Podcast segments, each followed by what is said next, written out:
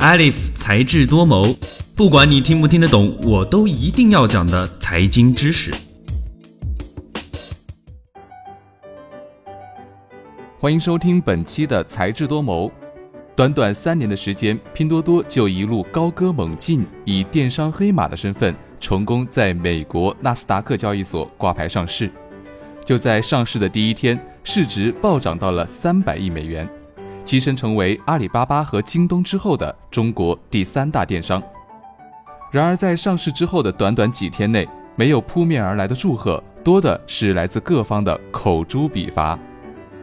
近日，受到上海市工商总局的调查，更是将拼多多推上了舆论的风口浪尖。更有言论表示，拼多多，更有言论表示，拼多多的上市让中国打假倒退了二十年。然而，这个购物 APP 除了砍价和山寨之外，似乎没有什么能让人记得住的地方。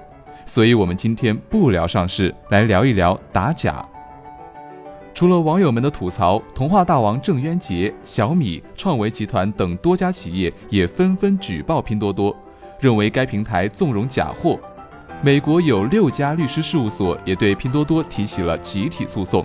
并称拼多多发布了大量误导投资者的商业信息。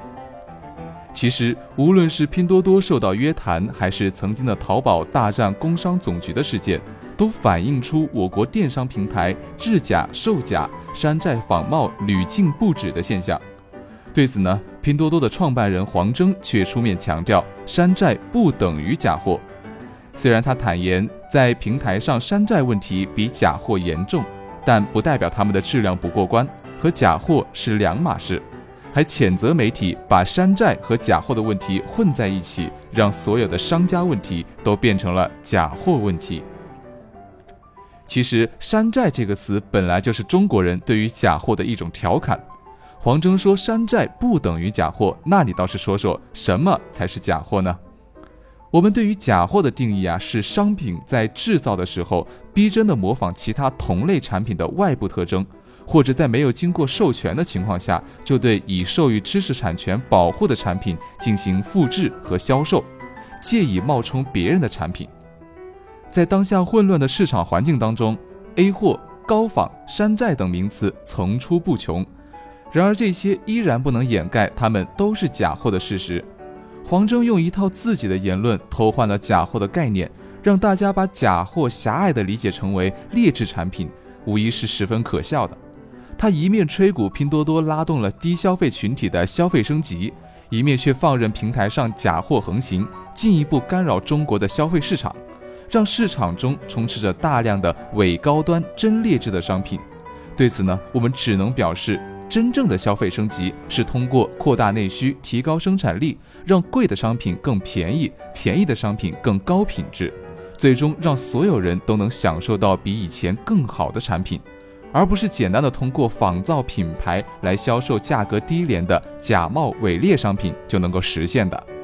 在美国，售假是一项重罪，针对假冒商品的治理主要是依靠权利人诉讼维权。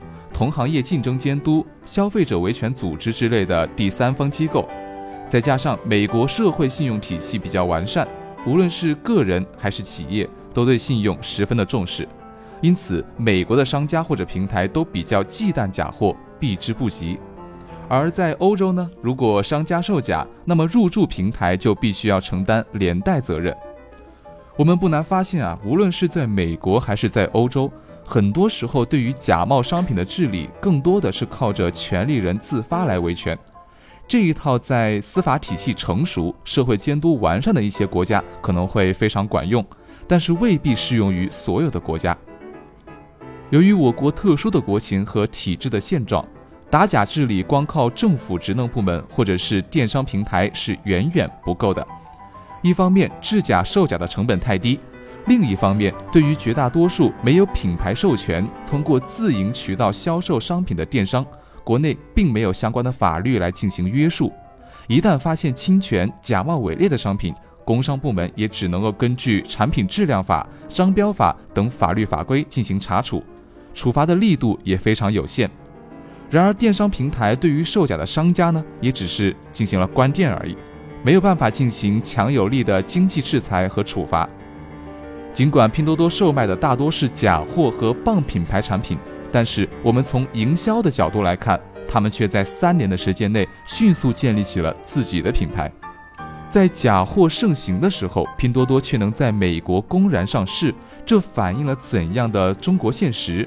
而营销又在商业中扮演了怎样的地位呢？今天的节目到这儿就结束了。本期节目的文字稿我们会在智果学院的官方微博中同步更新，喜欢就请给我们点赞吧。我们下期再见，拜拜。